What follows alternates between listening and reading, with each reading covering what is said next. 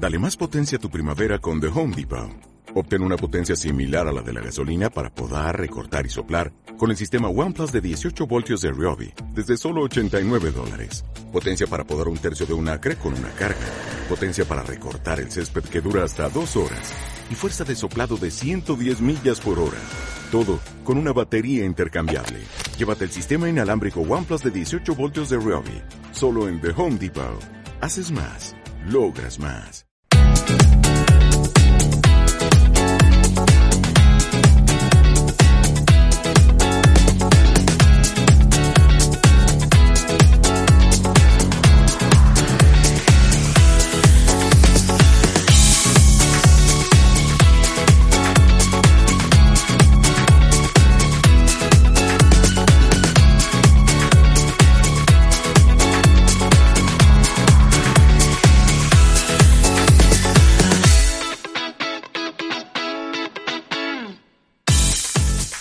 buenos días y bienvenidos al primer fichaje en CLM Activa Radio, tu radio más social, la más social de toda Castilla-La Mancha, no lo olviden. Soy Fran Petit y hoy 7 de enero hablaremos sobre la jornada intersemanal de nuestros dos subgrupos en la tercera división, por lo menos de los partidos que no fueron aplazados, como del encuentro de Copa del Rey del Socuellamos contra el Leganés, Seguiremos con la crónica del Viñalbal y Valdepeñas ante Levante, la mirada crítica de Cristina Caldera, analizaremos el mercado de fichajes del Albacete Balompié y terminaremos con un repaso a los equipos de balonmano de nuestra región. ¡Comenzamos ya!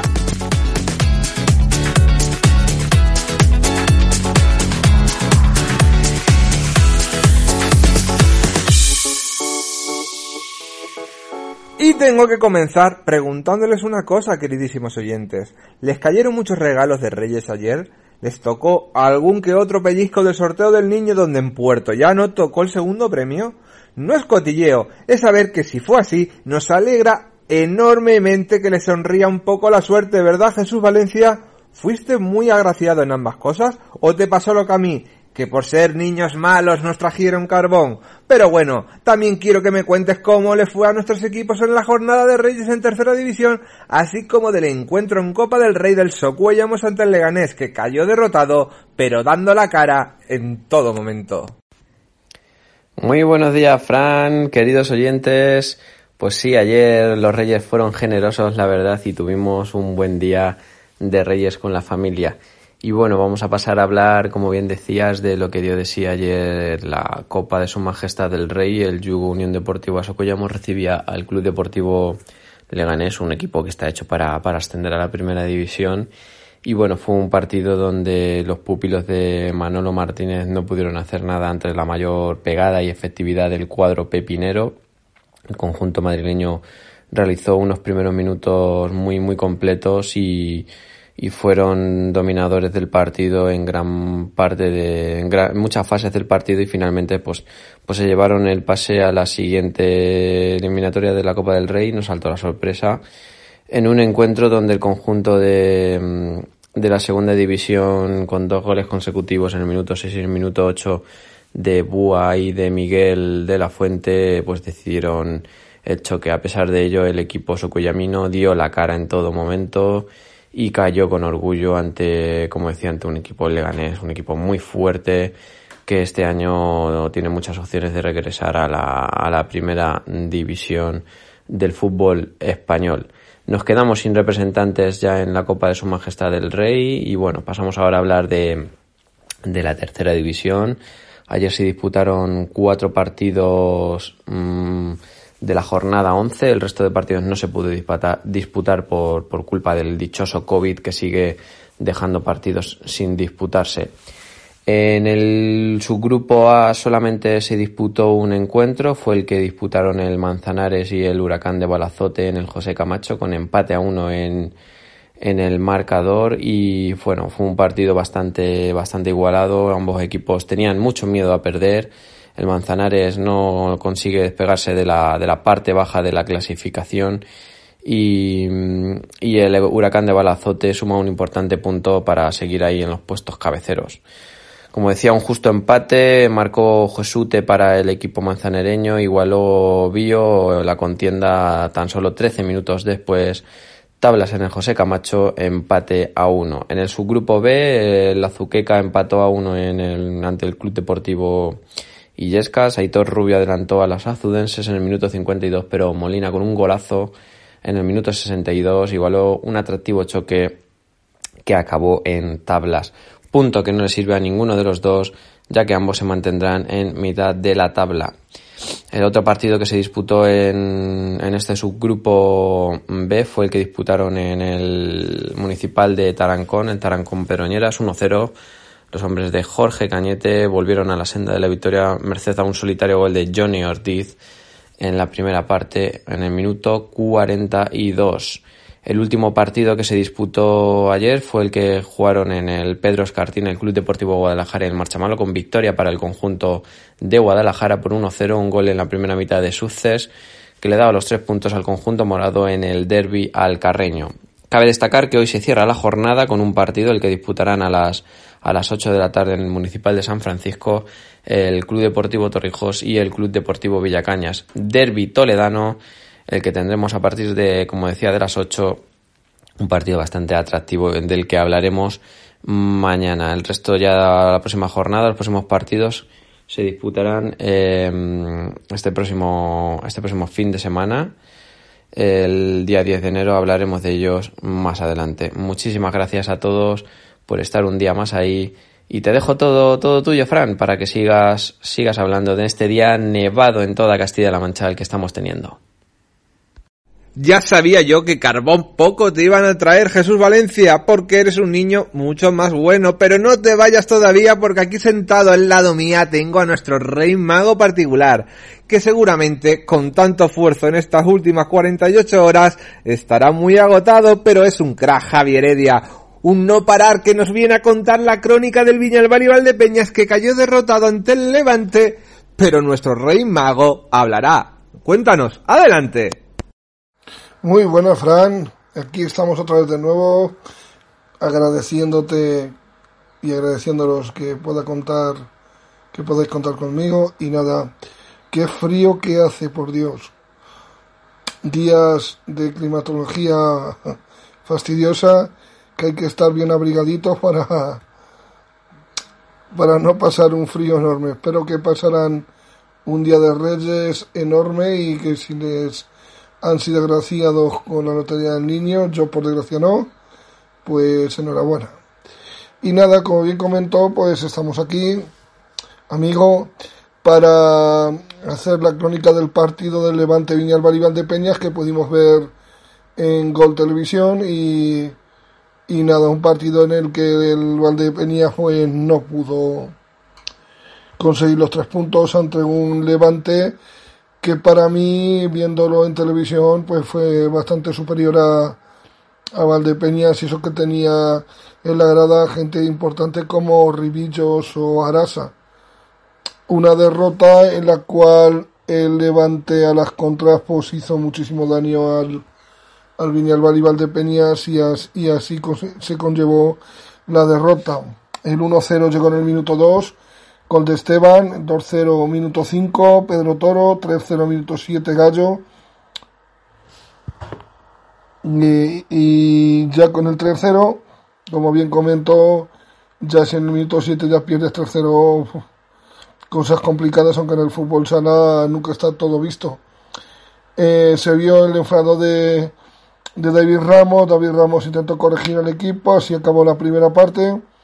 El 3-1 vendría con un golazo de Mateo Frea en el minuto 29 de jugada de pivot y el 4-1 pues en el minuto 33 Dani Santos en, en propia puerta. Un resultado que nefasto, aunque ya se sabía a la cancha que iba y justamente con este resultado Levante se coloca líder de la clasificación.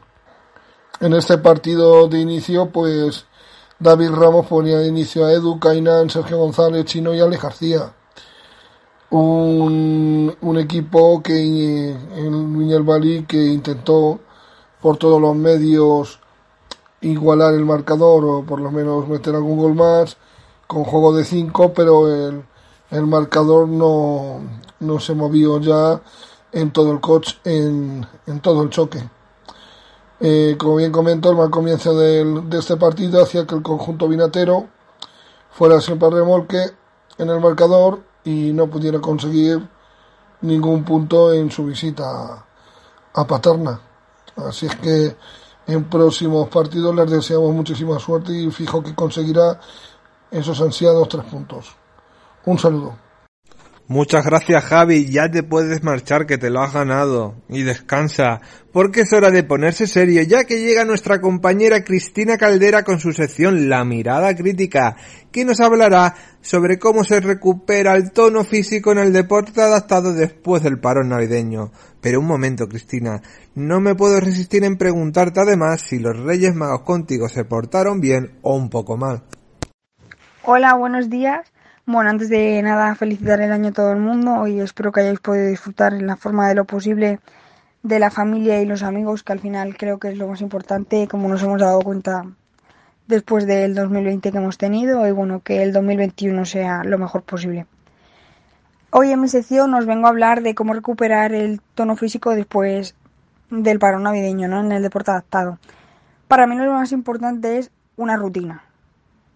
Para empezar, eh, ir al gimnasio me parece súper importante.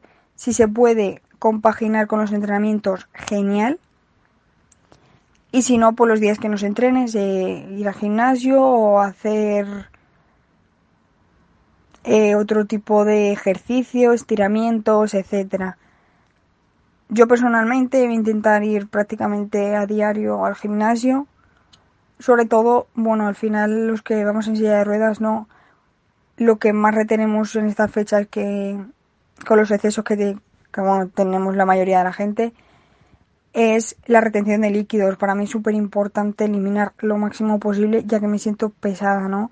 Como que el cuerpo me pesa de más y creo que es lo más importante eliminar. Empezar poco a poco, eso sí, eh, prevenir ante todo las lesiones, evitar tenerlas de la forma mejor posible, ¿no? Que podamos mejor controlar nosotros. Me parece una manera súper importante de ello. Eh, muy importante empezar poco a poco, no pasarnos ni con el peso ni con las repeticiones, estirar antes y después del entrenamiento, eh, ya sea en el gimnasio, ya sea haciendo el deporte que hagamos. Es súper importante si nos sentimos que tenemos el músculo agarrotado estirarlo más, aunque tengamos que parar ese ejercicio y luego volver a comenzar. Incluso si notamos alguna molestia, parar de hacer ese ejercicio totalmente. Estar uno o dos días sin hacer ese ejercicio en específico, cambiarlo por otro o directamente parar de hacer dos días ejercicio. Porque lo más importante en la mayoría de los deportes ahora después del paro navideño empieza el punto clave y creo que lo más importante es eso, ¿no? El prevenir alguna lesión. También me parece una parte súper importante el tema de la alimentación. Eh, bueno, alguna copa que nos hayamos podido tomar en Navidad, eh, bebidas gaseosas, etcétera. Para mí es súper importante el alcohol, eliminarlo completamente. Eh, tanto lo, entre semana como los fines de semana. tampoco amarga un dulce a nadie, es decir, no pasa nada porque nos comamos algún dulce, alguna bebida gasosa, eh, no sé, alguna copa, quiero decir, todo con cabeza, pero para mí personalmente es súper importante eliminar el alcohol y prácticamente todo lo que pueda haber de dulces, etcétera, aunque el fin de semana, pues bueno, siempre mejor tener un día ahí, ¿no? Como trampa, por así decirlo. Pero creo que es una parte también súper importante a mí personalmente antes de el ejercicio eh, cuando es sobre todo físico no tema gimnasio de pesas etcétera eh, lo que más me gusta comer porque de la mejor forma que luego recupero son proteínas e hidratos. O sea siempre algo de pasta arroz etcétera con algún tipo de carne.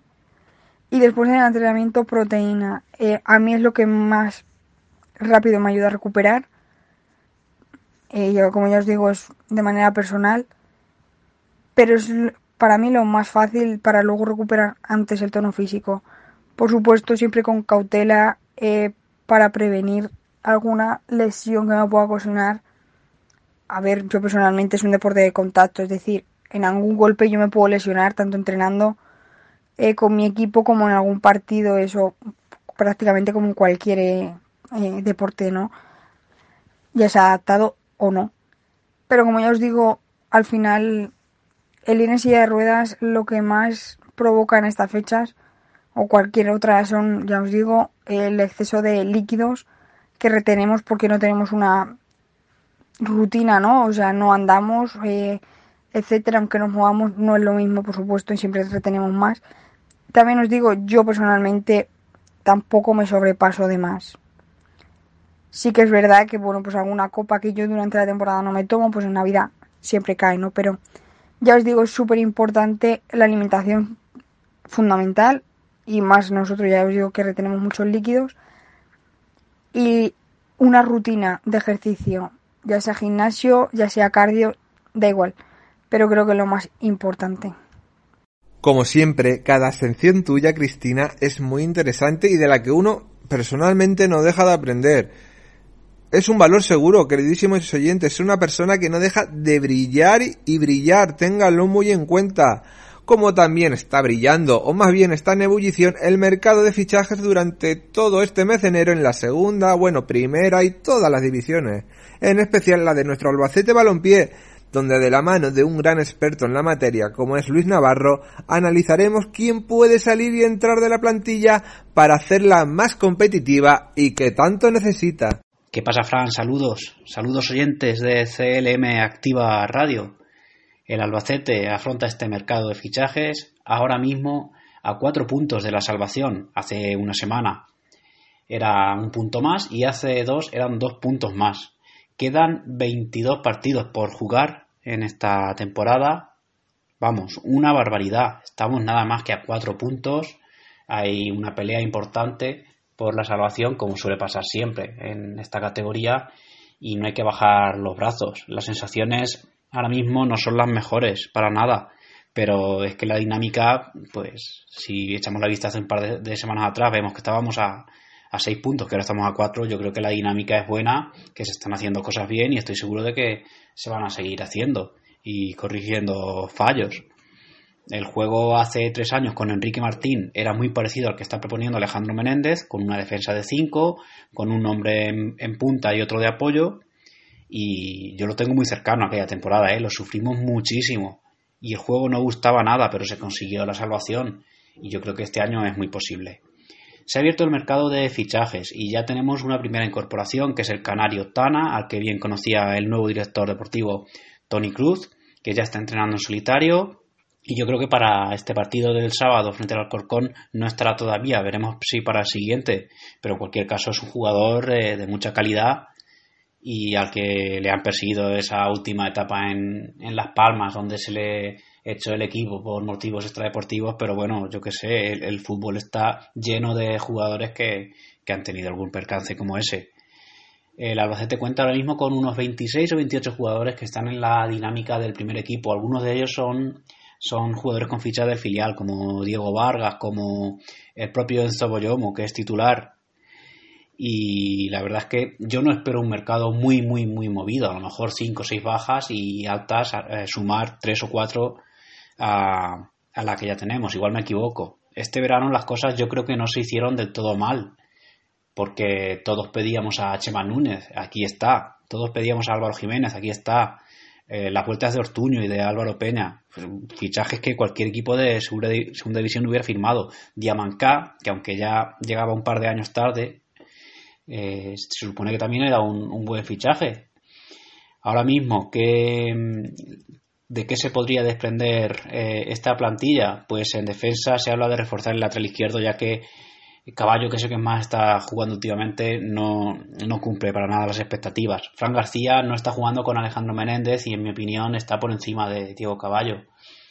En, el centro de la defensa es que están Gorosito, Boyomo, Kekojevic, Álvaro Arroyo que Kojevic es el que más bajo está rindiendo, pero es un buen jugador. Y en el lateral derecho tenemos a, Carlos Isaac y Alberto Benito, que está sin jugar últimamente, merecidamente, porque la verdad es que es un jugador que, no ha dado la talla en el Albacete.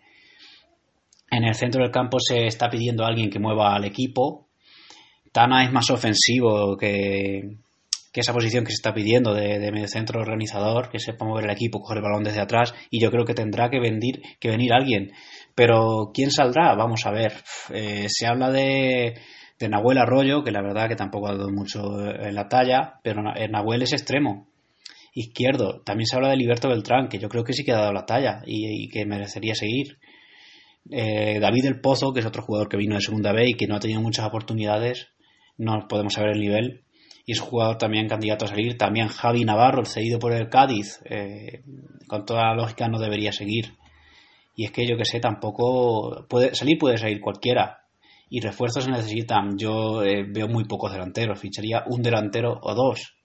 Y aparte de ese hombre en el centro del campo, y, lo que, ya tenemos a Tana, pues a lo mejor sí, algún extremo izquierdo, pero no movería tampoco mucho más la plantilla y echaría mano del filial, eso lo digo siempre, siempre. La cantera, hay que echar mano de la cantera. Así que veremos cómo va transcurriendo este mercado de fichajes. Saludos. Estoy totalmente de acuerdo contigo, Luis Navarro, en tu análisis tan clínico de las necesidades del Albacete Balompié para este mercado invernal, para elevar ese nivel de exigencia y poder llegar a conseguir el máximo objetivo marcado esta temporada, que no es otra cosa que salvarse del pozo, de esa quema y de ese riesgo en el que se encuentra. Y todos deseamos que se acierte, y creo que hoy que hace doblete nuestro director del primer fichaje, Jesús Valencia, estará totalmente de acuerdo con nosotros. Pero cuéntame, Jesús, ¿Cómo ves a los equipos de balonmano de nuestra región en este 2021 y qué pueden conseguir? Muchas gracias, Fran, de nuevo por cederme la palabra. Vamos a hablar de, balonmano. Como bien saben, estas dos últimas semanas no hemos tenido competición oficial. Los equipos siguen preparando la vuelta a la competición, que será el, 16 de, de enero. Y mientras tanto, pues nuestros equipos castellano-manchegos, como decía, han preparado, han preparado los partidos que llegan próximamente. El balonmano al arco mismamente de, División de Honor Plata disputa este próximo domingo un partido amistoso ante, ante Bolaños de Primera Nacional. Y el resto de equipos, pues como he dicho, preparan una segunda parte de la competición ilusionante, más si cabe para los equipos femeninos que compiten en División de Honor Plata eh, este año, como son el balonmano Bolaños y el balonmano Solis, balonmano Pozuelo, ambos equipos muy bien situados en la clasificación. Las, las chicas de, de Juan Miguel Fernández son actualmente líderes en, en el grupo, muy destacadas. Eh, segundo es balonmano Sanse y entre los dos equipos parece que finalmente se disputarán el primer puesto y el ascenso a la Liga Iberdrola. El equipo pozoleño, el balonmano Solís Pozuelo de, Eusebio Angulo, está situado cerca de los puestos de, la cabeza, en la, en la quinta posición actualmente y bueno, también intentarán hacer una muy buena segundo tramo de competición para, para estar lo más arriba posible, pero sí es cierto que entre Bolaños y Sanse estará el ascenso de, de categoría. En Primera Nacional nuestros equipos también afrontan un segundo tramo de competición muy ilusionante. El balonmano Bolaños es líder. Junto a Caserío, los, los han completado un muy buen tramo de, de competición, no, no, conocen la derrota. Solamente perdieron un partido ante Valle de Almería que finalmente se retiró de la competición y el equipo de Bolaños ha terminado en una primera vuelta impecable. El Caserío es otro de los equipos de, nuestra región que está ahí en la cabeza de la tabla y muy ilusionante esta segunda vuelta también para los, para los jugadores de, de Santi Urdiales. En División de Honor Plata masculina, el Alarcos intentará acercarse más a los puestos de altos de la clasificación. Una primera vuelta de competición irregular con, con muy buenos partidos y otros no tan buenos, sobre todo las dos derrotas eh, ante Caja Sur Córdoba inesperadas en casa en 23-24 y luego también allí en Córdoba por 24-23 han dolido bastantes a, los hombres de Laguna e intentarán reaccionar y quedar en, en los primeros puestos que le den el ascenso a ansiado ascenso a la Liga Asobal. En, en, Asobal, pues bueno, una competición que está siendo muy complicada para, para los equipos, para Cuenca, sobre todo que ha tenido muchos partidos aplazados y para balonmano Guadalajara y tanto los, los alcarreños como los conquenses intentarán dejar el pabellón muy alto en Castilla-Mancha y acabar lo más arriba posible. Eso es todo en la agenda polideportiva. Hemos terminado ya hablando de, de balonmano. Muchísimas gracias, como siempre, por estar ahí. Nadie como tú, Jesús, que conoce tan bien el mundo del balonmano. Muchas gracias hasta mañana cuando nos acercamos ya al final del programa de hoy. Un programa que, como han visto, para ser 7 de enero ha sido muy completo. Gracias una vez más a este equipo de deportes del primer fichaje en CLM Activa Radio, que sin ningún motivo técnico producido por el mal tiempo, siempre está al pie del cañón para traeros a ustedes la mejor información cuando comienza la cuesta de enero, esa cuesta tan temida por cada uno y que cada año después de estas navidades siempre nos hace daño. Además, con esta pandemia aún flotando entre nosotros, pero las ganas de luchar y salir hacia adelante, nadie nos la va a quitar. Les dejamos con unos minutos musicales en CLM Activa Radio. Que tengan un día muy bueno y una feliz tarde. Hasta mañana.